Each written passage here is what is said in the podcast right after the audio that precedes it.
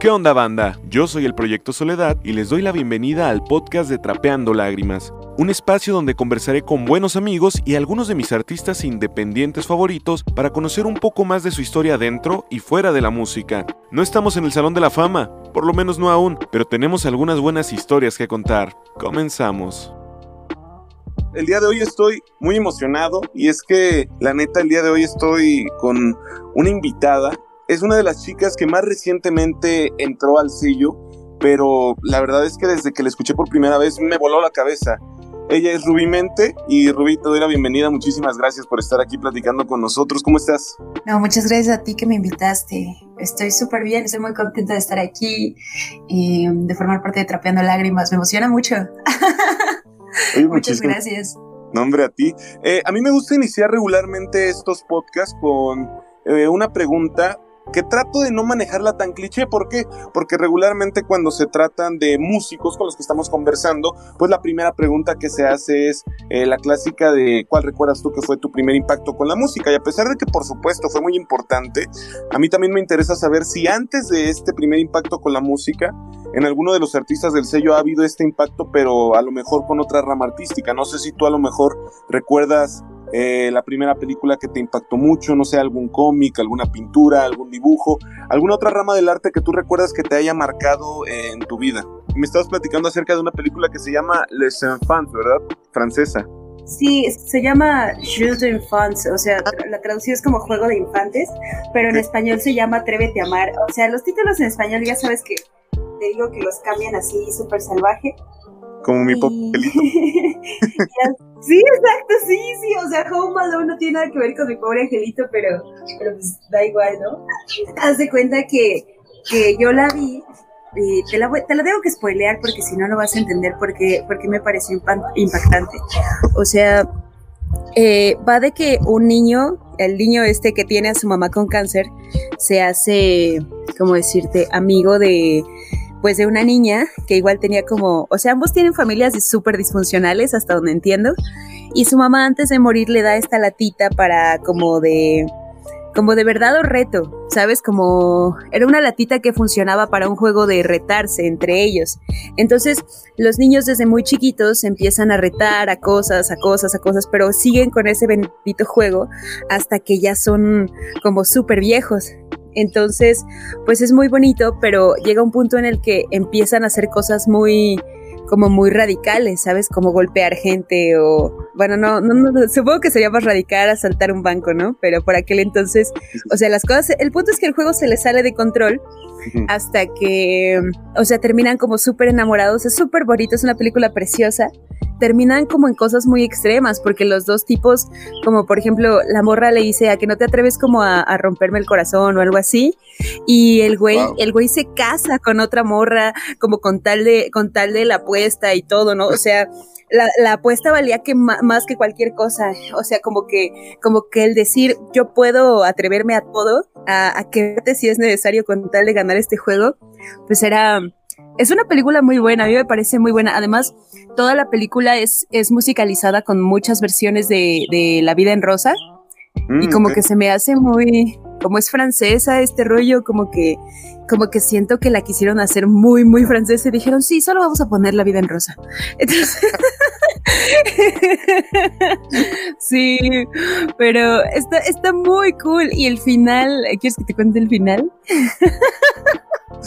Venga, venga, vamos a hacerlo, venga, no importa, cuéntala. Ah, pues el final es que estos sujetos se, deciden como enterrarse en, cemento, o sea, como matarse, como, como ya no, o sea, deciden que se aman y como deciden ellos aprovechar como, o sea, se, se sumergen en cemento, en cemento fresco para pues para quedar inmortalizados ahí y ya no seguir con ese juego del infierno, y pero aún así seguir amándose y eso. Es muy bonito, o sea, se matan, pues, enterrándose en cemento. Es muy hermoso. Wow. Me puedo imaginar por qué te impactó, ¿eh? La verdad.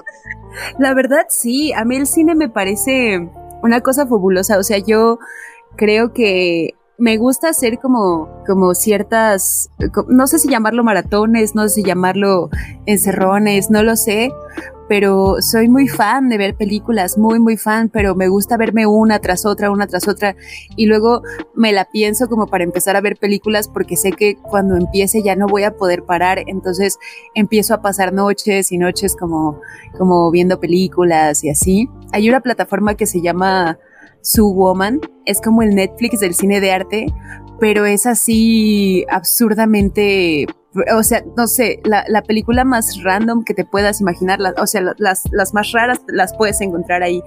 Y mm, no sé, como que te recomienda una y otra y otra. Es muy hermoso, pero, pero hay mucho, mucho material muy, como muy tripeado, muy, no lo sé, me encanta, me encanta su woman, su woman es, es una joya y es gratis, es la mejor parte. Oye, pero eh, ¿Tienes esta, cómo decirlo, esta preferencia por el cine independiente o tienes algún género que te llame más la atención sobre los otros? Yo no diría que del cine, no sé si el cine independiente, porque realmente no sé cuándo las películas, hasta donde yo sé, independientes cuando, cuando no están con ninguna compañía o algo así, ¿no? No, no lo sé, no lo sé. Pero, o sea, realmente no estoy muy segura de cuándo es independiente y cuándo no. Pero lo que sí me gusta muchísimo es ese tipo de películas que son como surreales, que tienen cambios muy bizarros. Hay muchas películas así. Me gusta muchísimo que, que el arte esté cuidado, ¿sabes? Como que eh, yo no entiendo qué tienen las películas de cine de arte que todo, no sé, todo parece distinto. O sea, tú ves gente encuerada en, la, en las películas de cine de arte y no te parece morboso. Bueno, no sé, no sé los demás, pero, pero no parece morboso, no parece pornográfico, no parece, no parece nada así, parece como, no sé, solo gente desnuda. Se ve como, como en las pinturas. ¿Has visto que en las pinturas hay mucha gente desnuda, no? Como en el renacentismo y todo eso. En las películas de cine de arte se ve así, como si fuera una pintura. Es muy hermoso me gusta mucho eso, que cuiden tanto pues el arte, la imagen, la fotografía, me, me encanta, eso es lo que me encanta de, de ver películas así. Y fíjate que puedo ver eso reflejado claramente en tu proyecto musical, pero antes de comenzar a ahondarme en rudamente, y digo ahora que estamos eh, hablando de este tipo de, de amor y pasión por el arte, ahora bien, ¿cuál fue tu primer impacto con la música? ¿Alguna canción, eh, algún, eh, no sé, momento? ¿Cómo fue que tú hiciste clic con la música, Ruby? Pues es algo que yo, en lo que yo sigo indagando. mira, mira, la verdad es que cuando yo era muy morrita, hace cuenta que hicimos como un, un juego con unas amigas y dijimos este que íbamos a tener como una banda musical, algo así. Entonces yo les dije, este, sí, sí, vamos a tener una, una banda y nos vamos a llamar, nuestra banda se llamaba The Stars. y súper cliché y así. Y resulta que nuestro gran plan era porque el, el, papá de una amiga vendía, trabajaba en el Walmart, según esto, y conocía al señor que les llevaba, que llevaba los discos ahí al Walmart, y creíamos que a lo mejor ese sujeto sabría qué hacer con nuestra banda, el tipo que distribuía los discos en el Walmart. entonces, entonces, pues sí, nuestro plan era armar una banda, hacernos famosas, ser rockstars y ese rollo, pero teníamos ocho años, o sea, pues no es como que fuera, funcionara mucho como nuestra lógica, pero recuerdo que a ella se les olvidó el juego como en un, o sea, en una semana. O sea, el juego se salió de control, como que de repente todo el salón ya, ya era un rockstar y luego, o sea, pum, se cansaron del juego y ya, ¿no? Pero recuerdo que esa semana o por esos días yo me hice de un cuaderno, o sea, literal, yo forré un cuaderno con como específicamente para poner mis canciones ahí y yo empecé a escribir canciones. O sea, yo no sabía música y yo no sabía tocar guitarra, ni sabía tocar nada, ni sabía cantar nada, pero yo hacía canciones, empecé a hacer canciones cuando tenía ocho años y recuerdo incluso haberle, iba en cuarto de primaria y le llevé mi, mi libreta al profesor de, de, inglés y le dije, oiga, yo quiero, quiero que me traduzca estas canciones porque quiero ver si suenan mejor en inglés. y este vato me miró con cara de esta morra que, ¿no? Y tenía canciones así como de, por ejemplo, había una canción que se llamaba eh, Yo no soy un yoyo. que era así como.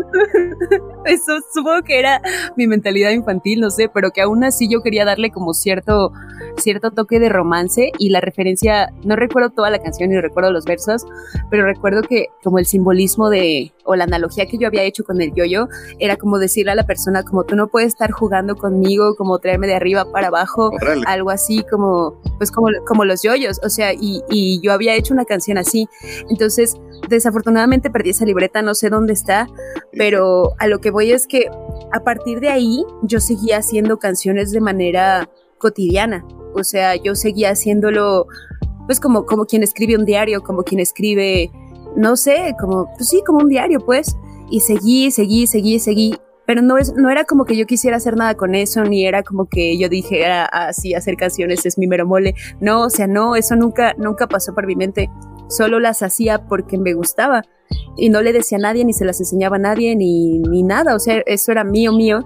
Hasta que en la secundaria un profesor se llamaba Rommel un profesor, este, este hombre era como cristiano, y ves que los cristianos siempre le hacen como la música y esa onda. Pues bueno, este sujeto nos daba una clase como de música, teatro, no sé qué diablos era, y llegó con su guitarra a decir que hoy íbamos a cantar una canción y que y que quién se la sabía y era una rola de Timbiriche y pues mis hermanas son súper fans, entonces yo, yo me sabía como todas las canciones, le dije, ah, yo, yo me la sé y entonces pues la canté con él, canté la bendita rola y me dijo, oye, tú cantas muy bonito, tú tienes que aprender a tocar la guitarra. Y le dije como de que, ah, sí, me dijo, sí, mira, ten. Y me dio su guitarra, me enseñó el círculo de do. Y ya, o sea, o sea, no me volvió a dar más clases, pero dije, pues esto no está tan difícil. Y lo demás lo fui aprendiendo yo como en, por internet y, o por ejemplo, escuchaba por aquel entonces Paramore y buscaba como rolitas de Paramore acordes, ¿no? pues fue así como, pues sí, la, la internet me enseñó a tocar guitarra, y así me la fui llevando hasta que en algún punto, pues lo que yo ya venía escribiendo desde toda mi vida, pues lo mezclé con mis canciones. Empecé a hacer canciones de manera automática y, seguí como en la prepa, estuve en un, en un internado y recuerdo que seguía haciendo canciones ahí de las cosas que me pasaban y así. y tenía un amigo que era de Tijuana y recuerdo que, que había, tenía una canción para él que se llamaba bueno, literal, se llamaba ¿Dónde fue?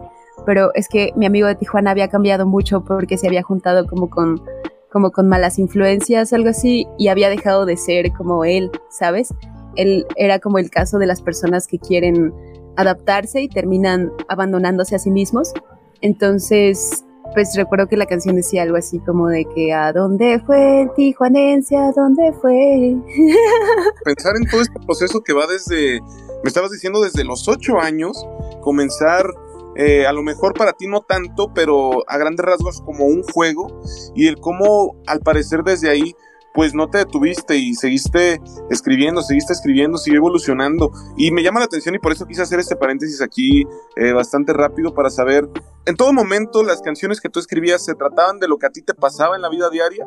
Siempre, es como, como diario. Siempre ha sido así, no, no, no sé escribir de cosas que no me pasan, ¿no? Considera mm, lo que te gustaba, lo que escuchabas a esa edad. Y en base a eso, si The Stars hubiera seguido, o imagínate inclusive en un escenario ficticio totalmente, que hubiera un hipotético reencuentro, ¿dónde o con quién te imaginas que sería un sueño tocar? Así si estuvieras con esa bolita de amigas. pues no lo sé, es que eso es difícil de imaginar porque ellas tiraron a caminos completamente diferentes, ¿sabes? Bueno, pero a lo mejor este escuchaban cosas en común o cosas así. Mm, ok, si, si hubiéramos tenido que basar esa banda, tal vez hubiéramos, bueno, por mi parte, habría salido con mis letras, con alguna especie de de influencias de Hi Hi Puffy Amiyumi. Yo escuchaba mucho un disco de Hi Hi Puffy Amiyumi. y mi, mi, otra amiga que se llamaba Valeria, según yo, ella escuchaba como baladas y corridos. Y por ejemplo, ella escuchaba esas canciones en donde se escucha un pianito así romántico y de repente dice, ven, hace mucho que no te veo. Y dicen, ¿conoces esas canciones que de repente, pum, un, güey se pone a hablar y de repente empieza la rola? Pero dice cosas como en un poema, como de, hace tanto que no veo tus ojos, tus ojos que brillan como el sol, no sé. recuerdo, recuerdo que ella, ella también había escrito una rola y me había enseñado una y me decía, es que esta parte va hablada. Y yo dije, eso suena como de balada o de corrido, ¿no? Pues entonces la influencia de The Stars hubiera sido entre Hi Hi Puffy y Miyomi, baladas y corridos, y no sé, tal vez algo de... Pues sí, sí, eso es una buena combinación, ¿no? Sí, sería seguramente. Déjame eso desde ya, ¿eh? continuamos hablando ahora sí sobre tu proceso creativo, sobre tu proceso de composición, que de nuevo, me sorprende bastante cómo, pues, esta constancia a lo largo de los años, que me imagino, tú sí te dabas cuenta de que tus letras cada vez eran mejores o para ti siempre les guardaste como el mismo cariño a todas. No, o sea, yo asumía que mis rolas eran pura basura, la neta. ¿En serio? O sea, sí, claro. O sea, yo, si no se las enseñaba a alguien era porque, pues, porque, pues, no, o sea, pues, no, pues, ¿quién va a querer escuchar como, pues, eso? O sea, como, ¿sabes? O sea, como pura, pues, la neta para mí eran pura basura. Y honestamente, cuando, o sea, se cuenta que cuando salí de la prepa, como que para mí ya era un, o sea, como que una parte de mi cabeza sí sabía que yo no era buena para nada más que para la música o como para hacer canciones. Y entonces le dije a mi mamá, como le dije, oye, es que yo quiero este, estudiar música. Y mi mamá pues como puso el grito en el cielo y me dijo, no, pues cómo vas a hacer tú un musiquillo, me dijo, cuando este, cuando, porque tengo dos hermanas y una es un médico, y una es médico y la otra es abogada. Me dijo, Ah. no, cuando tus padres son médicos, es una médico y una abogada, no, no, no, no, no, no, no, válgame Dios. Y pues yo pues terminé estudiando ingeniería industrial. Órale. ¿Eres la primera artista de la familia? Sí, sí, sí, sí. Bueno, no lo sé, realmente no lo sé. Yo creo que que un poco que mis hermanas son como artistas de closet, ¿sabes? Porque mi hermana, la que es abogada, ella quería estudiar periodismo y ella escribe y esas cosas, pero, pero como que no le dio mucho a eso y ahora se dedica a la abogacía. Y mi otra hermana, eh, Priscila, ella pinta y dibuja así absurdo, absurdo, absurdo, pero y ella quería estudiarle como artes plásticas, pintura, qué sé yo, pero también mi mamá dijo que no. Entonces como que yo iba ya para el mismo camino, pero pues cuando mi mamá dijo que no, o sea, si mi mamá dice que no, pues no se arma, ¿sabes? Entonces como cuando fue así como de que bueno, pues ya, o sea, si no se puede la música, pues ingeniería industrial, o sea, yo era buena igual para matemáticas y asumí que eso era suficiente para meterme en ingeniería industrial, pero como que no sabía para dónde tiraba mucho con eso, ¿sabes? Y pues eso, eh, pero sí diría, o sea, digamos que tal vez la, la primera artista que sale del closet de mi familia. sí, porque, porque mis hermanas como que no decidieron, o sea, dijeron, mi mamá les dijo no y no decidieron como oponerse, ¿sabes? Como que dijeron, no, bueno, se puede, no se puede ya. ¿Tú escribías canciones? Sí, en mi caso yo escribía canciones y pues, sí, es que fue diferente. Creo que también hubiera como respetado como todo lo que, pues lo que dijo mi mamá, ¿no? Como de que no, no, no, no, hay que ser una persona digna, un ciudadano eh, respetable y estudiar una carrera respetable. Pero cuando yo me encontraba en el segundo año de, de ingeniería industrial, de la nada me detectaron un tumor en la panza. No manches. Y entonces, pues hace cuenta que, que cuando me detectaron el tumor, pues me quedé, o sea, perdí el tercer semestre de ingeniería. y este, porque pues ya, o sea, haz de cuenta que cuando te sacan pues una bola así, o sea, la bola esa estaba creciendo, primero era como un limoncito y luego ya era como una naranja. Y me dijeron que si se tardaban más en operarme iba a llegar a ser un melón. Entonces, pues no queríamos que fuera un melón. Sí, no. Y mm, no, pues no. Entonces, pues ya me la sacaron así como de emergencia y yo me quedé, o sea, pero te rebanan, ¿sabes? Como en dos partes y, y me quedé así en mi cama. Me quitaron la condición que no tenía, perdí como que todo el semestre, me quedé, fue como, como una cuarentena chiquita, ¿sabes? Fue como de, sí, una cuarentena de ocho meses. Y pues recuerdo que yo, yo a partir de que había entrado en ingeniería, pues ya no tocaba más mi guitarra, ya no hacía más canciones porque pues ya no tenía tiempo, ya no, ya no nada de eso. Mi guitarra estaba toda empolvada en la esquina de mi cuarto.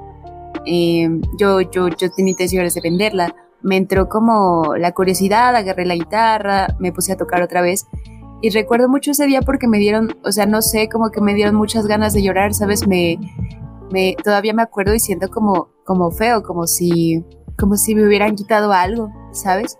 Como, y no, no me refería al tumor, me refería como a algo que, que pues era muy mío, algo que, que, me, que yo amaba mucho. No sé cómo explicarte, es, es algo que, porque es raro, ¿no? La, la, música es extraña, no la ves, no la puedes tocar, no la puedes abrazar, pero, pero es algo que, que, que te gusta, que, claro. que, puedes llegar a amar, amar muy, muy locamente. Y sentía, sentía que me habían quitado eso. Y entonces decidí que no quería más, pues seguir en ingeniería. Yo no, yo no tenía nada que hacer ahí, o sea, pues no, yo para qué quería hacer estudiar ingeniería, no, eso no. Y entonces, pues agarré y otra vez le dije a mi mamá, pues es que quiero estudiar música y la manga. Y otra vez el mismo, la misma discusión me la volví a aventar por segunda vez con mis papás ahí sentados. Mi mamá me dijo en la sala, me dijo, pero es que tú qué vas a hacer con la música? Me dijo, tú ni siquiera cantas muy bien ni tocas muy bien, ¿qué vas a hacer tú con eso? Me dijo, ¿cómo pretendes tú estudiar música? Y yo como de que, pues me agüité, pero pero aún así fui, metí mis exámenes a Bellas Artes de contrabando y ya fue cuando me metí a estudiar formalmente, pero yo seguía aún así sin hacer como esta decisión de yo quiero dedicarme a esto, ¿sabes? No, o sea, solo quería estudiar música porque a veces me daba cuenta de que no sabía como lo suficiente para poder poner los ritmos que yo pensaba en mi cabeza o, los acordes que yo pensaba o a veces como solo me sabía unos cuantos acordes aprendidos en internet, este, yo tenía una melodía, pero como solo sabía tocar, ¿escuchas ese tren? Sí, sí. y se mete mucho. Es que aquí pasa un tren. De hecho, es, es el de la bestia. ¿En serio? Órale, qué loco. Sí, sí, sí, es la bestia. Por aquí pasa. No, hombre, pues ahí está la ambientación para las personas que estén escuchando este episodio. Sí, sí, la bestia. Este programa es patrocinado por. Solo fue en el lapso de ingeniería donde tú de alguna manera abandonaste la música, entonces, eh, por completo. Sí, la abandoné por completo, como que en cuanto me metí a esa cosa, como que yo me resigné. O sea, sabes, como que yo pensé que que iba a pasar como con mis hermanas, que mi, que mi hermana quería ser artista plástica y terminó siendo médico, y mi otra hermana quería ser esta y terminó siendo abogada, y pensé que así igual, pues yo quería ser músico e iba a terminar siendo ingeniera, pero no, no sé si fue el destino o Dios o no lo sé, pero ese tumor probablemente haya sido lo mejor que me ha pasado en la vida. O sea, como que, como que me, me dio como fuerzas para agarrar coraje y decirles como de que es que yo no quiero hacer esto. O sea, no quiero, pues no quiero ir, en, o sea, ingeniería me da, me da hueva, me da flojera, no sé qué hago ahí, no, no entiendo, no, o sea, no, no, no, no me gustaba ese rollo. Y pues aún así me dijeron que no, entonces yo, yo pues te digo que apliqué mis exámenes de contrabando y entonces quedé en una escuela de bellas artes, en Oye, una... ¿Más cuando se dieron cuenta de que, de que habías aplicado acá, por debajo de la mesa? Ah, pues es que tienes en algún punto que tomar un propedéutico y el propedéutico dura una semana. Entonces le dije a mi mamá, le dije, oye, es que tengo que ir a tomar un propedéutico y así. Y me dijo como de que, pues que, o sea, ella se quedó así como de, ¿qué pedo? ¿Qué propedéutico de qué? Entonces, pues, pues yo así le dije, no, pues que mira, hice esto y esto y apliqué para una escuela de bellas artes y así, de música. Me dijo, ay, los pinches marihuanos de la música, que no sé qué. y es... y pues ya, tú sabes, ¿no? Todo, o sea, creo que yo siempre he pensado que solo hay dos clases de músicos. Aquellos que sus papás son músicos y, sus papás le dicen sí, o sea, y los encaminan desde pequeños a la música, o aquellas personas que la música se topó en su vida y pues sus padres se opusieron. Dice, porque, porque todos los padres se oponen a que sus hijos estudien música porque se van a morir de hambre, porque por, por millones de cosas, ¿no? Claro. Entonces, pues creo que es, es algo básico. O sea, si, si les dices a tus padres voy a estudiar música, no es como que no es como que de entrada se sientan orgullosos. Así pasó con ella, pero aún así me dijo, pues bueno, ve, y cuando le dije que me había quedado, que me habían aceptado, pues no le quedó, o sea, me felicitó, no le quedó más como de felicitarme y, y aún así se empecinó en que, porque abandoné ingeniería, yo abandoné ingeniería y me dijo que aún así tenía que estudiar una carrera de verdad, que no sé qué, y yo como de maldita sea, y pues esto, terminé cambiándome a mercadotecnia, entonces estudié mercadotecnia y música al mismo tiempo. Órale. Em, sí. Un par de carreras, fíjate que son muy útiles en el, en el proceso creativo. Entonces, actualmente que ya terminaste alguna de estas carreras o, sigues en ellas o cómo está ahí la onda? Ya terminé las dos. En mercadotecnia ya me gradué y de, y de la, bueno, de Bellas Artes. Haz de cuenta que Bellas Artes te meten en un sistema de siete años que primero te meten como a Bellas Artes es como eh, algo similar a lo que hace la UNAM, de que primero te manda a bachillerato técnico y luego te manda a, licenciatura. Entonces, pues yo primero pasé por esos tres años de técnico, que en, unas escuelas que se llama, que tienen bellas artes que se llaman escuelas de iniciación artística, y yo ahí, pues ya, ya terminé, oficialmente yo soy técnico en música, pero, o sea, yo ya no quise, como decirte, como pasarme a, pues no sé, o sea, se supone que de ahí te tendrías que seguir a la superior o al conservatorio, pero como que Bellas Artes te quiere, te quiere tirar a ser como un músico clásico y eso, y eso no tiene nada de malo. O sea, tiene, tiene, Bellas Artes tiene muy buena educación, como decirte, técnica, educación técnica, en cuanto a instrumento y en cuanto a lo que tú quieras estudiar. Si tú quieres ser meramente instrumentista, como meramente cantante, guitarrista, lo que sea, pues está muy chido que te metas a Bellas Artes. Pero si tú ya quieres hacer algo más como contemporáneo, como que, pues en Bellas Artes te vas a sentir extraño, porque pues en Bellas Artes yo recuerdo, por ejemplo, que Mira, es que yo lo único, la neta, que quería hacer era hacer canciones. O sea, a mí, eso ah. de sacarme la, la, la sinfonía número 3 de, de Tchaikovsky en guitarra, pues no, pues no, no, no me hace clic, ¿no? O sea, pues sí está, o sea, yo amo Tchaikovsky, lo amo, pero, y es, y obviamente es muy bueno como músico, ponerte y sentarte a sacar partituras y eso, o sea, es algo que se tiene que hacer de cajón y que sigo haciendo, ¿no? Pero yo recuerdo que, que igual pasaba como mucho tiempo estudiando mis, mis partituras y de repente me daba cuenta que ya había procrastinado, procrastinado entre comillas, porque de repente ya había encontrado algún acorde que me gusta, que me gustaba, o había encontrado un nuevo acorde o alguna, o algún este, algún pasaje que estaba chido, y de repente, pum, ya había hecho otra canción. Entonces como que ya habían pasado de repente dos, tres horas y yo no había terminado de, estudiar y dije como de que andita sea. Entonces, entonces vi algo más contemporáneo. Ahorita estoy estudiando licenciatura en composición, me pasé a la fermata. Está chido porque igual te enseñan producción y eso, cosa que Bellas Artes no te enseña. Bellas Artes, tú puedes pasar siete años en Bellas Artes sin tocar una computadora y eso como músico pues es un problema. O sea, como no saberte grabar, pues está, aunque sea lo más básico, pues que creo que es un problema, ¿no crees? Claro, pero además a mí me parece que de todas estas carreras que has emprendido, digo, ahora sí que haciendo la ingeniería a un lado, pues me parece que han sido carreras que pueden aportar bastante a, tu propia carrera artística. Digo, por la parte de la licenciatura en Bellas Artes, pues tú mismo me lo acabas de decir, a lo mejor no por la parte de, del querer encaminarte a hacer música clásica, pero sí también al, motivarte a seguir haciendo canciones, ¿no? Que es algo que despertó en ti y que me queda clarísimo que ha estado a lo largo de toda tu vida. Y a mí me llama mucho la atención y quisiera preguntarte, en el sentido de mercadotecnia, ¿tú crees que el haber estudiado esta carrera sumó también algo al proyecto musical? Sí, claro, muchísimo. Porque, en, mira, yo, yo por muchos años pensé, pues es que hace cuenta que durante tres años y medio mis días fueron como de que de mitad, eh, en la mañana voy a la escuela de música y en la tarde voy a mercadotecnia y así como de que empezamos a las 7, terminamos, salía de mercadotecnia hasta las 10. Entonces, este, como que era mitad para un día y mitad para el otro y como que había una parte metida en mi cabeza. No sé si, si has visto o has escuchado, hay una parte en la Biblia que dice que ninguno puede servir a dos señores porque amará a uno y aborrecerá a otro, según esto. Y yo, yo me sentía un poco así con, con mercadotecnia y música, ¿sabes? Como que amaba cuando ya era hora de, porque en algún punto se invirtieron mis horarios, ¿sabes? Que algunos semestres era o en la tarde a música y, o en la mañana a mercadotecnia y en algún otro semestre empecé a ser como en la tarde, así al revés, ¿sabes? Y de repente, o sea, yo, yo, yo le agradecía a Dios ya cuando por fin era hora, cuando música era en la tarde, cuando por fin era hora de ir, ir para allá, ¿no?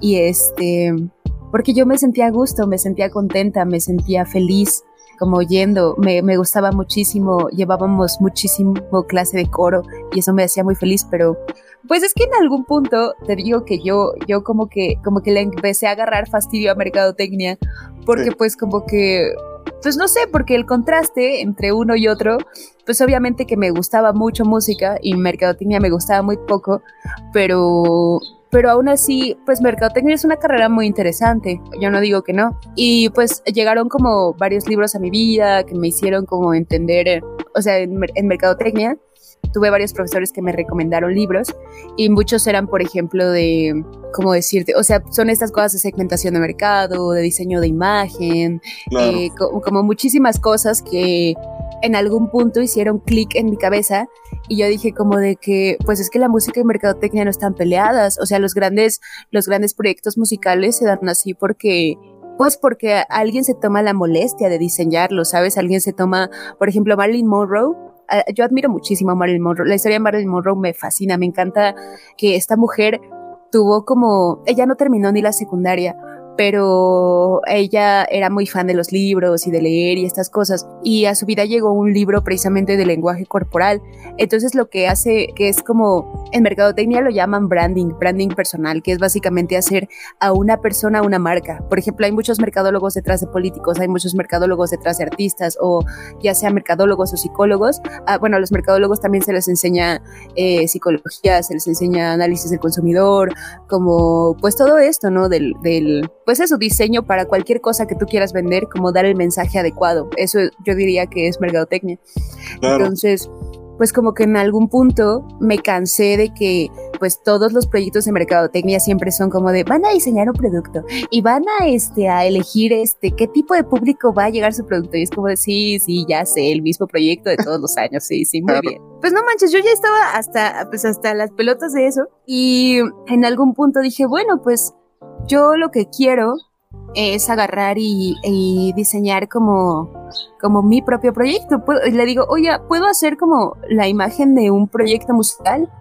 Y me dijo como de que, pues sí. Entonces, para mí, de uno de mis últimos trabajos de mercadotecnia, yo presenté como todo mi proyecto. Mira, Rubimente tiene esta onda y le saqué como todo, todo lo que tiene que ver con una marca. Yo sé eso de Rubimente.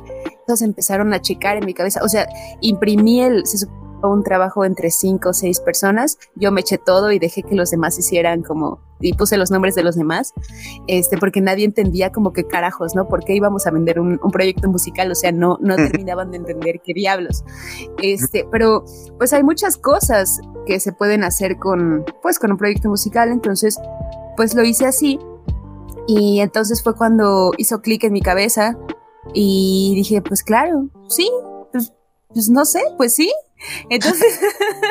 entonces, entonces, cuando tuve ese proyecto en mis manos, pues dije, pues, o sea, no era como que tuviera que hacerlo realidad, pero, pero lo hice, o sea, ahora, ahora, o sea, decidí, me puse a arreglar mis canciones, dije, pues, ¿cuál está, cuál es la menos peor?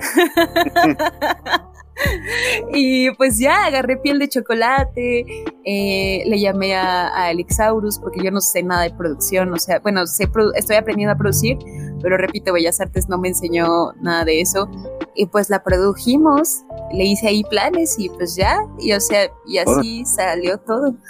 Que antes de dar un poquito de, piel de chocolate, me gustaría nada más regresarme dos pasitos y que me pudieras decir, sobre todo a lo mejor para todos esos chavos que van a estar escuchando este, este episodio, que la gran mayoría de ellos, o bueno, no la gran mayoría, pero eh, una gran parte son artistas independientes que a lo mejor todavía están grabando en el celular y así. Y, a mí me pareció muy importante como rescatar esta parte de la mercadotecnia porque yo opino exactamente lo mismo. Creo que va muy de la mano al proyecto musical. Hay muchas cosas que los artistas no toman en cuenta o a lo mejor descuidamos y que tú pudieras decirle a todos estos chavos, pues eh, a lo mejor un par de cositas nada más que deben de tener en cuenta que tú consideres que son importantes. Que de nuevo, no quiere decir, ah, esta es la fórmula firmada del éxito. No, pero son cosas que a lo mejor todos como artistas deberíamos tener más cuidado con. A lo mejor va a sonar como muy cliché, no sé si cliché, pero tú mm. tienes que estar completamente cómodo con lo que haces. Eso es muy importante. Yo antes de que, de que conociera al chico que actualmente es mi productor, eh, intenté producir mi música con otras personas y tuve una banda con un chico que les había medido la producción y él siempre estaba como distorsionando mis canciones o, ah, por ejemplo otro, otro productor con el que trabajé como que me hizo una rola súper, súper, súper eh, hermosa pero yo traté de decirle bajita la mano, le dije como de, le dije, es que la rola que me estás haciendo está bonita, sí está bonita, o sea, o sea, y sí es mi canción y eso, pero, pero eso ya no soy yo, se siente como ponerse un vestido, ah, yo sé que a lo mejor tú nunca te has puesto un vestido, pero, pero no lo sé, ¿verdad? ¿Qué tal? O sea, eres libre de ponerte vestidos, quiero claro. Y yo le decía como de que es que está muy bonito el vestido, pero siento que está como no sé, está muy pegado, o sea, me siento como cuando te pones un vestido pegado y muy escotado, o sea, y si te ves guapa y lo que quieras, pero no manches, no te puedes ni mover, no puedes hacer nada. Entonces, como que, como que no, no estoy a gusto, o sea, le traté de decir muchas veces, es que, es que no me gusta esto que, que hiciste con mi canción, como que siento que cambiaste la esencia de todo, ¿no? Pero nunca se lo dije y él, o sea, yo ya iba a sacar esa otra canción, pero no estaba, no estaba cómoda, no estaba como por ejemplo, él me decía, es que tienes que tener esta imagen, esta imagen y así, y, o, me dijo, o lo puedes vender así, o lo puedes vender como ella, o como acá, y yo como de que, ¿qué diablos? ¿No? Como que, como que realmente yo no estaba, creo lo más importante más allá de la imagen, es, es, muy importante el producto per se, que es la, la, música, o sea, la canción en sí. Tú tienes que estar cómodo con ello, tienes que, que sentir como decir, sí, esto soy yo, esto suena a mí, esto, esto está muy bien. Y creo que eso es de lo más importante, como ser íntegro contigo mismo, honesto contigo mismo, como no... Congruente. procurar, congruente, procurar que, que, que, suene a ti, no, no, no que quiera sonar como y de cualquier manera no puedes, no puedes hacerlo. O sea, si yo quisiera sonar como Shakira o como Bjork, pues no, pues porque yo no soy Shakira, soy Bjork, ¿sabes? O sea, yo soy, yo soy Rubimente y Rubimente tiene que sonar como Rubimente, tiene que sonar como, pues como quien yo soy. Entonces, mi consejo sería como, pues tienes que ser honesto con tu sonido, tienes que ser honesto con la imagen que quieres decir, con lo que dices, con lo que, mm, no sé, pero no para los demás, sino contigo, pues, que tú estés cómodo, eso es muy importante. Claro. Oye, ahorita que me estabas platicando de estos procesos que llevaste con diferentes productores y que mencionaste inclusive una banda, ¿tú llegaste a tener algún proyecto paralelo o además de, tu proyecto solista, por decirlo de alguna manera? Sí, antes de eh, en Bellas Artes conocí a, un chico con el que armé como alguna especie de dueto y tuve una banda, tuve una banda, pero eso nunca, o sea, nunca llegamos a Spotify ni nada así. solo, existimos como en presentaciones y eso. De hecho, eh, se llamaba Rubanda, pero no porque fuera la banda de Rubí, ¿sabes? Sino porque, sino porque el chico con el que estaba se apellidaba así, se apellidaba Banda. Ah, Entonces decidimos ponernos así. Y pues eso, por eso no floreció porque pues él como que a veces era medio, ¿cómo decirte? Pues era así medio, medio pasivillo agresivo, ¿sabes cómo? Como así siempre me estaba molestando de que, de que yo no estudiaba lo suficiente, de que yo no era suficiente buen músico, de que no sé qué diablos. Y yo era quien hacía las canciones, pero por alguna razón, o sea, como que este pues siempre estuvo menospreciando. Y en algún punto eso ya no me gusta. Porque pues oye, pues no. pues, pues igual, como que en algún punto dije, pues yo no necesito estar tratando así este proyecto está girando alrededor de mis rolas, entonces como de que pues tanto como estarle aguantando sus malos modos, como que no, no me pareció en algún punto ya. ¿Y es a partir de ahí que decides eh, irte como completamente solista? Sí, a partir de ahí, o sea, seguí yo solita, como con mis canciones, pero no tenía, o sea, yo no tenía idea, así, idea, te lo pongo, de que existía algo como la producción musical, ¿sabes? Entonces yo literal solo estaba buscando a alguien como vi que un vato de mi escuela eh, sabía cómo grabar y le dije que cuánto, que cuánto me cobraba por, por, grabarme como, como cantando. No sé si has husmeado en mi canal que hay unas rolas que se llaman Quererte a Capricho y Sabor Cereza. Pues esas dos las grabó él y yo les hice un video así con mi, con mi celular y ya, o sea, como que dice, bueno, pues ya está, mis canciones están arriba, muy bien. Pero yo no sabía como toda esta onda de plataformas y cosas, o sea, no sabía cómo distribuirlo más, ¿sabes? Poquito a poquito, después encontré un chico que sabía producir más, pero pues ya ese mismo sujeto fue el que cambió mis canciones pero pues tampoco estuve cómoda, pero aún así me explicó varias cosas de cómo, cómo funcionaba esta onda. Pues estaba, estuvo chido, o sea, como que la vida solita me fue, me fue llevando por caminos eh, y me fue topando con gente que me explicó qué onda. Entonces, pues ya, o sea, en algún punto dije, pues es que, y luego pasó lo de, lo de mi proyecto este de Mercadotecnia, y ya, o sea, yo decidí decir como de que, pues sí, yo quiero darle a esto, yo hago canciones, no, o sea, no puedo no hacer nada con esto, y pues ahora estoy aquí platicando contigo. Todo este conjunto de canciones que tú has escrito a lo largo de toda tu vida, me parece que muy interesante, la verdad, la manera en cómo has llevado esta parte de, tu proyecto en el sentido de estar navegando entre productores, que bueno, yo rescato lo que dices y es muy importante también en el sentido de encontrar un productor que de alguna manera te acomodes con sus ideas, eh, acomodarte con un productor es esencial también. Y en este sentido, ahora sí, fíjate, ahora sí, ya podemos platicar un poco acerca de, de tus canciones. Tu primer sencillo fue Piel de Chocolate, que vaya primer sencillo, digo, ya acaba de superar las 10.000 reproducciones en, en Spotify. Cuéntame un poquito más acerca de este sencillo. Ay, qué, qué hermoso, de verdad, muchas, muchas gracias. Al César lo que es del César. Está bien, muchas gracias. Es, es una rola que compuse en cinco minutos, la neta.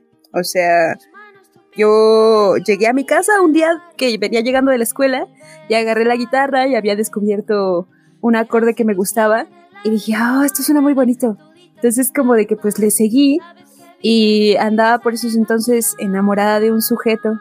No sé, pero creo que, o sea, pero ese, ese vato me frenzoneó, o sea, me frenzoneó, uh, pero aún así, pues yo estaba, yo estaba muy enamorada de él, pero la historia no era, no era la, la friendzone, ¿sabes? La historia era, pues eso, como hablar de él. Eh, Piel de chocolate creo que es como, como una, es una etapa bonita en donde tú estás enamorada de la persona sin conocer a la persona y cuando no sabes todavía las cosas terribles que va a hacer, ¿sabes? Entonces, pues nada, pues yo estaba enamorada de este sujeto y, y la canción creo que coincidió con, con, que encontré el acorde bonito, con que yo sentía cosas bonitas y de repente, ¡pum!, salió y, y me gustó mucho.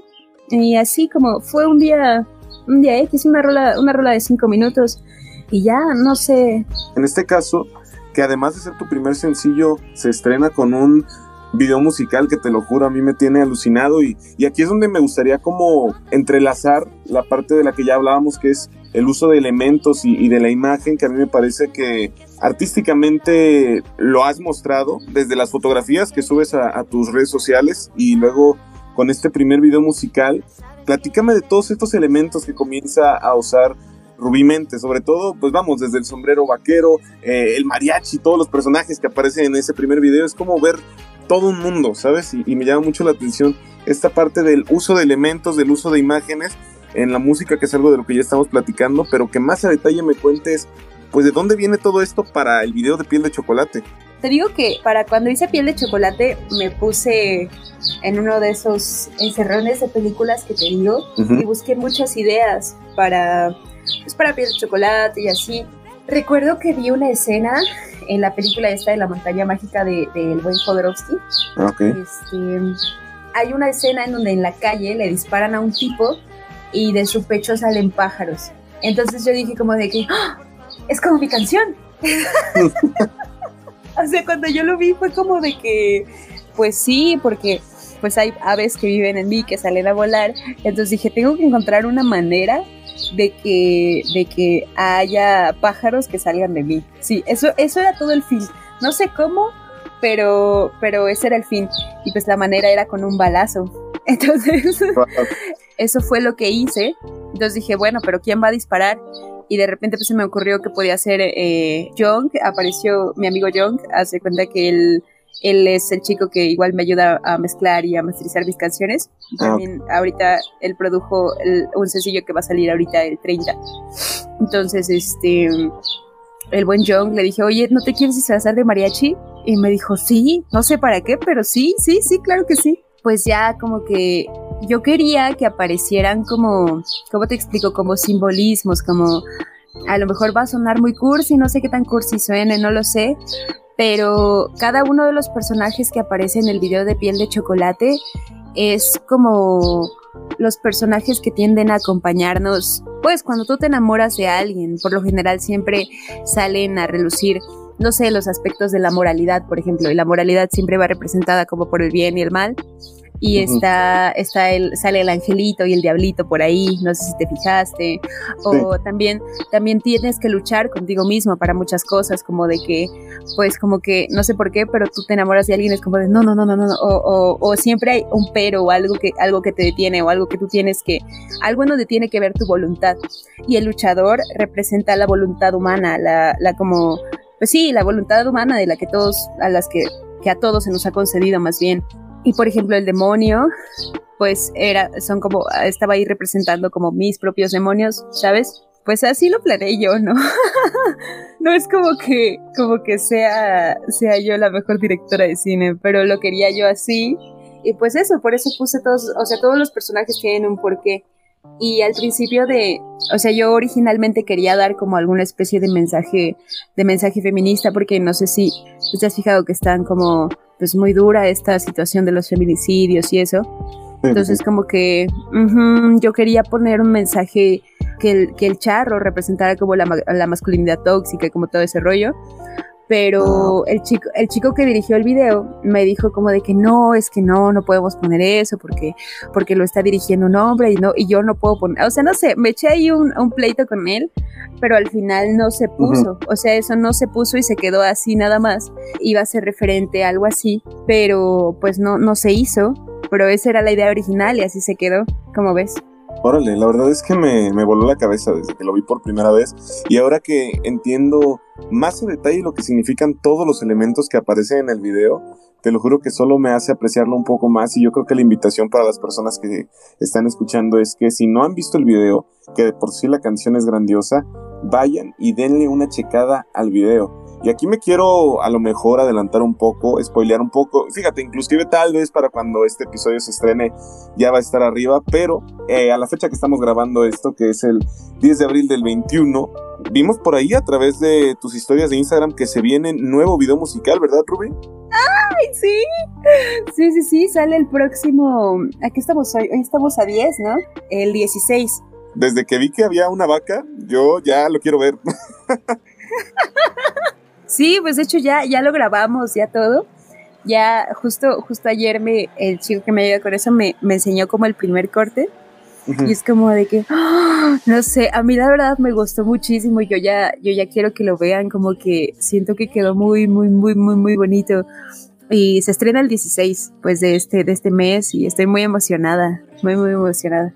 Oye, y va a contar igual con elementos, digo, a lo mejor no iguales a los de el primer video, pero en este segundo video también van a importar los símbolos o vas a irte por otro camino distinto en ese sentido? Yo no diría que este no tiene símbolos, este tiene una historia, una ah, historia tiene personajes, pero es, distinto, el de pie de chocolate es distinto y, y basé, pues lo basé en una, en una historia, en una historia real, más o menos, es que no te lo puedo spoilear. Bueno, pero de nuevo, para cuando se estrene este episodio ya va a estar arriba, así que ya podemos platicar un poquito de ello. Ah, sí. Ah, bueno, ok. Pues hace cuenta que mm, mi mamá me contó que cuando estaba muy chiquita ella tenía un conejo, un conejo que se llamaba Connie. Y Connie dice que, que, era una conejita así súper amigable, súper este, como súper educada y todo.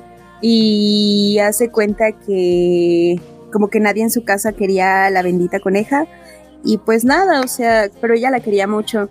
El punto es que un día llega a su casa y la conejita ya no está y le dijeron que se había ido, que se había escapado y no sé qué tanto. Y días después la llevan como, como, o sea, de fin de semana como a una comida con como los vecinos o los amigos de su papá, no sé pero el punto es que sirvieron, sirvieron a su coneja. O sea, no, no era cierto que se había escapado, la vendieron y se la comieron porque era una coneja gigante. Entonces, pues yo basé mi video de la maldita paz en esa historia. Claro, con otros, ¿cómo decir? Una vuelta distinta. Pero yo basé el, el, video de la maldita paz en esa historia. Oye, ¿tiene algo que ver con el sencillo o el sencillo tiene una historia completamente diferente? No, el sencillo tiene una historia, una historia completamente distinta, pero pero sí tuve a bien hacer que el video hablara de una pérdida. Y pues es que sí, o sea, de eso, de eso va el video de la maldita paz, pues habla de una pérdida.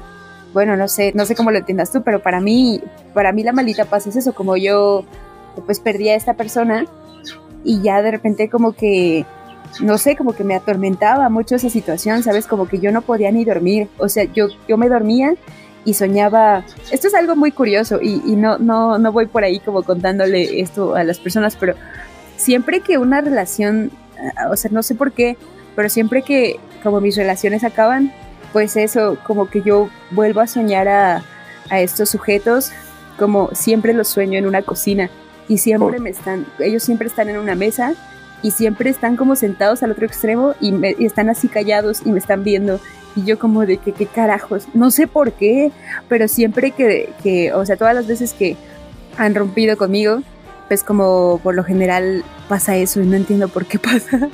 Supongo que tengo que ir con una terapeuta o algo a ver que me lo responda, pero eso siempre pasa y de hecho eh, pues aparece en la canción lo de que y me miras en una cocina. ¿Has escuchado esa parte? Claro, claro. Y ahora todo tiene sentido. Te acomodas en la silla dentro de una cocina. wow. Eso es verdad. O sea, eso, eso neta pasa en mis sueños, neta vienen a como a despedirse en mis sueños, no lo sé. Oye, ¿ya has investigado así como, ya sabes, en Google? Yo lo he hecho, investigar qué significan ese tipo de sueños. Claro, claro, yo soy muy fan de los sueños, lo, lo puse en un post. Yo todo lo que sueño lo busco, o sea, llevo, llevo muchos años obsesionada con, con ese rollo de, de interpretar sueños. Y es muy interesante cuando tú te, sueñas dentro de una casa. Cuando te sueñas dentro de una casa es muy revelador porque tu, tu inconsciente está buscando dentro de ti mismo y te está queriendo decir como muchas cosas. Por ejemplo, si te soñaras en el baño o en tu cuarto, haría referencia como a cosas como de tu privacidad o de, o incluso como cosas de sexualidad, tal vez, ¿no? Como cosas que son completamente tuyas. O si te soñaras eh, como en el ático, serían cosas que son secretos o que son como cosas que a ti te incomodan. O por ejemplo, cuando sueñas a alguien o sueñas a un amigo o sueñas a una amiga, a veces dicen que la gente viene a nuestros sueños, pero realmente tu cerebro ocupa a las personas que conocen como para representarte a ti mismo. Por ejemplo, si yo sueño, si yo sueño que tú apareces en mi sueño o que mi hermana, digamos, eh, supongamos Priscila, ¿no? Yo veo a Priscila haciendo eh, a X cosa, jugando a la pelota, no me quiere decir algo sobre Priscila, me quiere decir algo que mi cerebro encuentra reflejado de mí misma, de Rubí, en Priscila, ¿sabes? Entonces, es como tu cerebro usa a otras personas de actores para decirte algo sobre ti mismo. Y pues eso es lo que, lo que sucede, como que es muy interesante analizar los sueños porque es casi como ir a terapia. Cuando tú analizas tus sueños, sabes qué está pasando internamente, sabes por qué te sientes mal, por qué te sientes triste, cuál es la situación que, está sucediendo es muy bonito. A mí me encanta, de verdad, los sueños es algo que me fascina. Y los sueños en la cocina, por ejemplo, en la cocina, como, como está involucrado con comida, la comida hace referencia a como las necesidades afectivas que tú puedes llegar a tener. Entonces, pues eso, o sea, me hace mucho, mucho check por decirlo así, que pues, pues mis exnovios aparezcan siempre como en una cocina, ¿sabes? Porque pues no, no considero que sea alguien que mis relaciones hayan sido como las, como, no sé, siempre han pasado cosas muy, no sé por qué, pero, pero mi, mi vida es, me voy a ver conflictiva. Entonces, este, pues como que creo que siempre producto de los conflictos salen esos sueños tan, no sé, son un poco perturbadores a esta altura siento me siento perseguida como por los sueños de la cocina, como de no de nuevo, no de nuevo. Y ya, y eso, ¿cómo ves? Eres una persona por, por lo menos súper interesante, Ruby. Todo de lo que estás ha estado buenísimo y, digo ahora que ya estamos actualmente, eh, de nuevo, en la fecha en la que se está grabando esto, promocionando eh, La Maldita Paz y que se viene un nuevo video, pero ahora... Y se viene nuevo sencillo también. Se viene nuevo sencillo. Oye, pero antes eh, de hablar del nuevo sencillo, porque, porque me interesa mucho como que nos adentremos en eso, pero ya para cerrar, de lo que hemos visto hasta ahora de Rubimente, eh, de lo que ya hemos podido pues ver plasmado, ¿tú qué crees a grandes rasgos ¿Qué es lo que te inspira, Ruby? Mm, rayos, no, no lo sé, como que, bueno, sí lo sé, Supongo que lo hago porque, o sea, todo lo que tiene que ver con el proyecto lo hago porque me divierte, porque realmente, no sé, nunca había hecho como videos tan elaborados, eso en cuanto a los videos, como que es muy divertido estar buscando los disfrazillos y, no sé, es, es cool, es, es, es divertido, pues lo hago porque me divierte, pero en general, como si te refieres a la inspiración de mis canciones o por qué las hago o eso, vas, vas, tu pregunta va tirando por allá pues sí, mi pregunta va para allá y también en el sentido de tu imagen como artista, que es algo que también, de hecho, te quería preguntar, ¿de dónde va esta imagen que hemos visto de Rubí, del sombrero, de los lentes, todo esto? Ah, mi imagen, a, mí me gusta, me gusta, siempre me ha gustado ponerme disfraces, la neta, como que yo quiero, eh, de hecho, en el futuro ponerme más y más disfraces, o sea, los disfraces es algo que me raya, pero el sombrero, el sombrero existe porque, pues muchas veces, yo, yo paso mucho tiempo sola, entonces, como que seguido, eh, no sé si mi cabeza consigue mortificarme demasiado. Eh, sufro, bueno, no sé si lo sufro, no lo sé, pero me, me angustio a veces mucho por cosas que no debería de, de, estarme angustiando y en general soy alguien muy nerviosa. Entonces cuando, cuando ya no estoy pudiendo controlar mucho eso, tengo a bien ponerme un sombrero porque asumo que mi cabeza es como, no sé, yo creo mucho en esta onda de, de la señal, o sea, creo que nuestro cuerpo es como una antena de radio que recibe señales, tu cuerpo recibe señales, o sea, tus ojos pueden recibir la señal de la luz y tus oídos pueden recibir la señal del sonido. No veo, yo no veo por qué no tu mente no podría recibir señales de algún lado extraño. Entonces, como que siento, muchas veces yo solita, aunque nadie me vea, me pongo una gorra o me pongo un sombrero con el fin de evitar que señales que yo no quiero que entren, como que me lo pongo y es una manera de convencerme de que ya no van a entrar y me siento más tranquila. El sombrero es un poco por eso, porque estoy muy cómoda usando sombreros, me siento muy feliz cuando traigo un sombrero o una gorra, lo que sea. Y los lentes, pues, los lentes es nada más porque están chidos. y bueno, retomando además la parte de la música, pues lo sigues haciendo porque te sigue divirtiendo, ¿verdad? Sí, si no me gustara esto, no lo haría, la neta no. Hablando un poco de, de, los proyectos que se vienen a futuro, ahí está el spoiler, ahí está el nuevo sencillo, platícanos, ¿qué se viene ahora en este futuro para Rubí Mente? Ah, saqué un, un, sencillo, bueno, voy a sacar un sencillo, ya, ya, ya lo subí, va a salir el 30, se, se llama Niños, va a salir el Día del Niño, precisamente. Yo creo que es que es la más triste que yo he escrito en mi vida.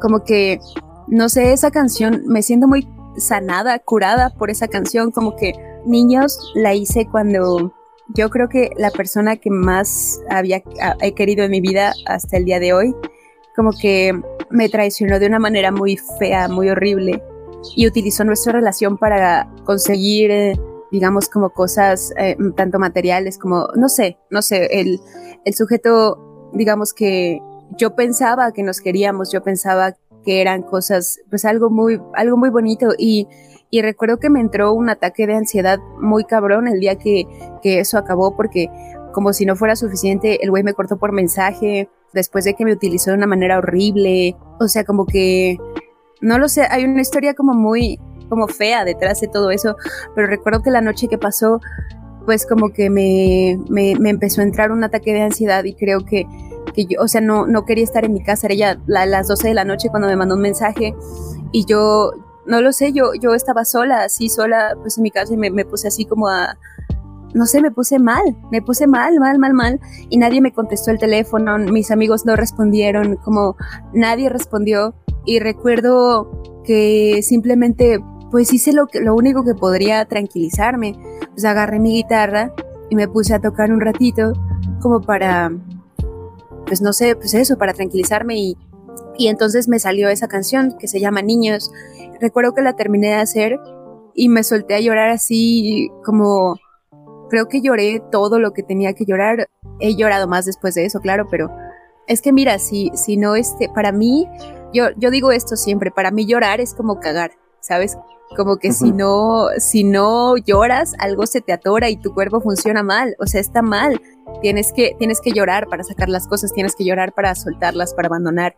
Y eso sucedió ese día y creo que, que si no hubiera sido por esa canción no hubiera podido llorar como, pues como pasó ese día, no hubiera pues entendido una que otra cosa, unas cosas que necesitaba entender. No lo sé, le tengo mucho cariño a la canción que va a salir el 30 de abril. Es, es mi canción, probablemente sea mi canción favorita. No sé, pues va a salir el 30. Te lo juro que ya quiero escucharla. ¿Y se viene con video musical o viene solo el sencillo? Claro que viene con video musical, pero, pero el video musical va a salir yo creo como a mitad de mayo tal vez. Sí, porque apenas, o sea, te digo que ahorita, este mes está lleno de cosas. Ahorita, te digo, el 16 sale el video. Luego el, el lo del, del 26, del 24, 25 creo es lo del, lo del Pal Futuro, ese, lo del, Pal Futuro Fest. Y luego se sigue lo de hasta el 30, se sigue el sencillo. Entonces está, está chido, este mes está movidón, está cool. Muchísimo gusto, Rubí. Sobre todo me da gusto pues vaya, que hayas decidido formar parte del sello, me gustaría tenerme a platicar un poquito de, de eso, del cómo te has sentido en el sello y también lo que le pregunto a todos los invitados que forman parte de Trapeando Lágrimas, si es que ya has escuchado a, los compañeros del sello, ¿cuáles dirías tú que son tu top 3? Claro que los he escuchado y claro que tengo a bien este cotorrear con ellos, como que, ¿sabes qué es lo que más me encanta? Como yo, yo no tenía, o sea, cuando me invitaste no tenía ni idea de, de qué onda con un sello y así, ¿no? O sea, no, la neta no. Pero yo dije que sí, porque pues, porque pues sí, ¿no? Y me encanta haber descubierto proyectos, por ejemplo, como todos, de todas las morritas que hay. Como ayer justo venía escuchando a Solet, a esta Dayen, a Noemí. Me encanta, me encanta escucharlas, me encantan sus voces, me encanta poder como escuchar más música de personas de mi edad, porque todas, hasta donde entiendo, todas tienen como 20 años, ¿no? Sí. Y, o sea, somos todas como de la misma edad, me, me, encanta escucharlas, me encanta encontrar a más mujeres dentro de la música y su música me gusta, o sea, me, me no sé, las, las admiro y además como de que subimos una foto o algo y como que nos chuleamos entre nosotras, ¿sabes? Yo chulea a la, a la Dayen, Dayen me, me chulea a mí, como solo me pone cosas, yo le pongo cosas, Solet. está cool, está cool. Y también, pues al buen Rizar ya lo conocía antes de, de del sello y así, pero sí he tenido bien escucharlos. A Rosfantasma, escuché a Axel Cruz, Axel me gustó muchísimo. Es muy cool y muy nutritivo poder eh, eh, como escuchar música de, pues no sé, como de igual, pues de personas como, porque yo no conozco muchas, muchas personas a mi alrededor que hagan canciones y de hecho no conozco a ninguno de ustedes en persona, pero me encanta pues poder... Eh, escuchar. Ayer también te estaba escuchando a ti, de hecho, tu rolita que, que dice esta de que no, no sé qué fuimos, pero sé muy bien lo que no pudimos ser. El título es como, me encanta el título, es, está, está muy chida. Sí, yo tengo a bien husmear su trabajo, me, me gusta mucho escucharlos, me hace muy feliz, eh, no sé, pertenecer a Trapeando Lágrimas me hace, me hace muy feliz. También nos pone muy felices que formes parte, Rubí. ¿Y cuáles son los sueños y metas que tiene Rubí Mente a corto, mediano y también a largo plazo? Mira, yo lo único que quiero Así, o sea, de verdad, lo único que quisiera y, que siempre he como soñado con ello, quiero que muchas, muchas, muchas personas canten conmigo como mis canciones, pero como es muy hermosa la manera en que la música puede conectarte con un montón de gente que ni siquiera conoces. O sea, por ejemplo, tú y yo, yo, yo jamás he visto como los, los chicos de, de, Trapeando Lágrimas, como, pero aún así hablamos y cotorreamos y como todo ese rollo y, las personas que escuchan mis canciones, como que me gusta mucho, es como magia casi, como, como lo que haces con, con el teléfono, puedes llamarle a alguien, pues sin tocarlo ni nada así, eso mismo hace la música y quiero, yo lo único que quiero es eso, quiero estar en un escenario así gigante, quiero, quiero llenar el auditorio. Ahí está, ¿no? Sí, sí, yo quiero eso y quiero llenarlo y quiero que muchas personas canten conmigo como las canciones que en algún punto a mí me hicieron llorar y que incluso me hicieron sufrir y que incluso me, me hicieron como, o sea, me dolieron porque hay muchas de mis canciones que me han dolido mucho y esta maravilla que tiene la música de poder conectar todo el dolor humano y hacerlo algo bello, creo que me genera una fascinación que no te puedo explicar. O sea, ir a un concierto, cada vez que he ido a conciertos me ha, no sé, como que salgo con, con el corazón llenito, ¿sabes? Y me encantaría poder entregarle un poquito de eso a las personas, porque la música te reconforta, la música te abraza, te toma. Y es muy linda lo que hace la música por ti, no sé. Es como una diosa que cuida de nosotros. Y la verdad deseo que lo logres, estoy bastante seguro de que lo vas a lograr. Rescatando un poquito lo que decías acerca de las chicas del sello, yo también soy súper fanático del de, trabajo de todas ellas y la verdad es que yo creo que todas ustedes, las chicas que están entrapeando lágrimas, son quienes en verdad la van a romper por lo menos hay que dejar que se acabe este asunto apocalíptico de, la pandemia, que por cierto, ya que estamos aquí, y esta es una pregunta que se hace como forzosamente, porque actualmente seguimos aquí navegando con lo de la pandemia, ¿cómo te ha tratado a ti, Rubí? La pandemia yo diría que para mí ha sido un gran tiempo como para o sea, a lo mejor malo en muchos aspectos, porque pues hace cuenta que pues cuando empezó la pandemia, no manches, o sea, antes de que empezara la pandemia más bien yo estaba trabajando en, en Indie Rocks, y no sé si ah. que es Indie Rocks. Indie Rocks es una revista. No manches, era, era mi trabajo soñado. O sea, yo estaba librando mis, mis prácticas de mercadotecnia ahí y yo tenía así el sueño súper aferrado de que, de que me contrataran y ese rollo, pero pues no pasó. Y, por mucho tiempo como he maldecido a la pandemia por eso, porque es como de ¿por qué? ¿Por qué? ¿Por qué? ¿Por qué?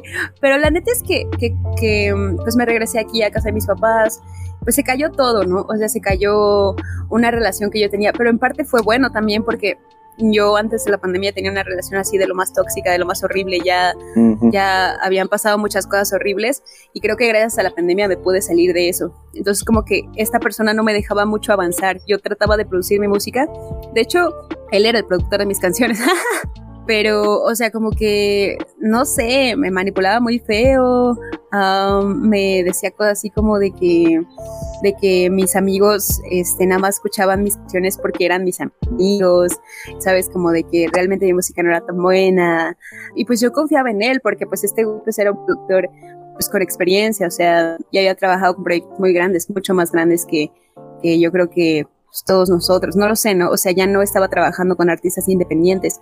Entonces, pues como que yo creía mucho en ese rollo y yo no me podía salir de esa relación porque pues no, no sé, como cuando te aferras a algo que sabes que no va a jalar, pero, pero no podía, no podía, no podía, no podía, no podía.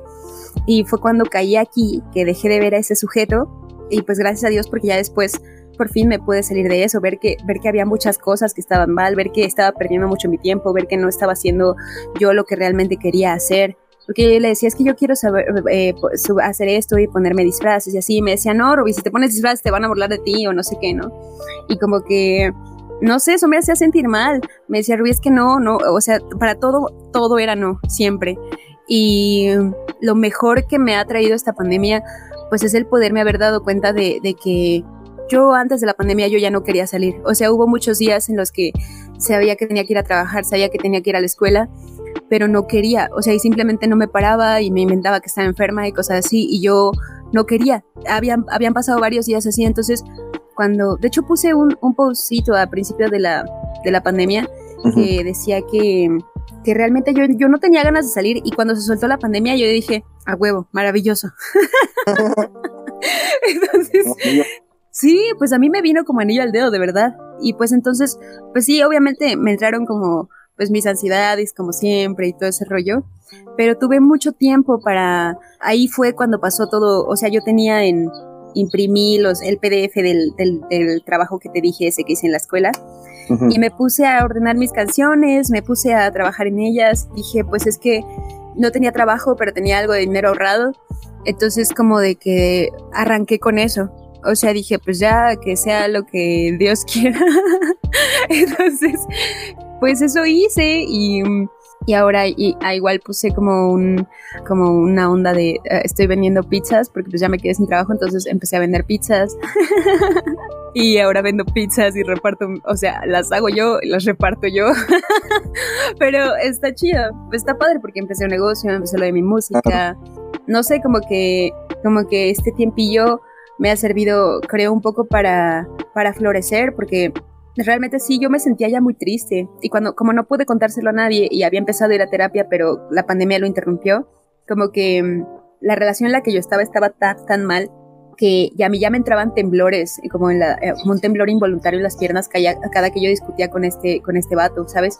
Entonces, eso, eso a mitades de la pandemia a mí me, me rebotó en una parálisis del lado derecho. O sea, como que se me estaba paralizando el cuerpo, pero era como una, un coraje somatizado. Entonces me medicaron, me dieron diazepam, me dieron antidepresivos a mitades de la pandemia, como pasaron muchas cosas, pero luego todo estuvo bien y luego, pues nada, pues saqué esto, o sea, como, como que me siento me siento bien, me siento florecida. me ha venido bien, la pandemia la neta a mí me ha venido y como pues no he salido, pues he tenido la suerte de pues no contagiarme y así, entonces y nadie me, pues nadie, pues todos aquí hacemos home office, salimos a hacer compras y eso, pero no, no, creo que he tenido la suerte de no contagiarme y eso, entonces creo que he tenido mucha suerte. Claro. Rubí, para todas las personas que aún no te conocen, que aún no te siguen en redes sociales, cuéntame dónde te podemos encontrar y cómo estás por ahí en las redes sociales. Pues en todos lados, como Rubimente, en Instagram, en Facebook, en YouTube, en, en, Spotify, menos en TikTok. Eh, creo que, no, creo que sí tengo TikTok, de hecho, pero no lo uso. en TikTok si quieren, síganme. Pues en todos lados, así como Rubimente, una niñita con un sombrero, de ahí me encuentran.